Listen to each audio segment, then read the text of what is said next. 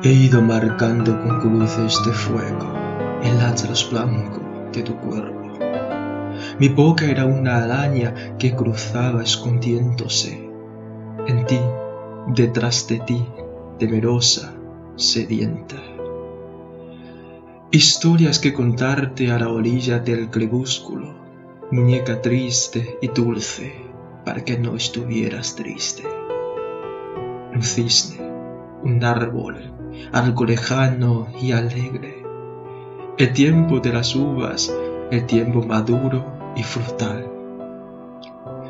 Yo que viví en puerto desde donde te amaba, la soledad cruzada de sueño y de silencio. Acorralado entre el mar y la tristeza, callado, delirante, entre dos condoreros inmóviles. Entre los labios y la voz algo se va muriendo, algo con alas de pájaro, algo de angustia y de olvido. Así como las redes no retienen el agua, muñeca mía, apenas quedan gotas temblando.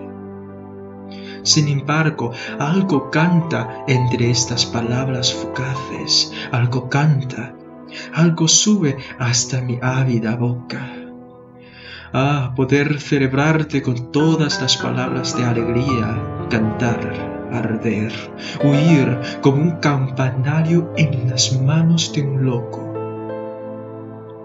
Triste ternura mía, ¿qué te haces de repente cuando he llegado al vértice más atrevido y frío?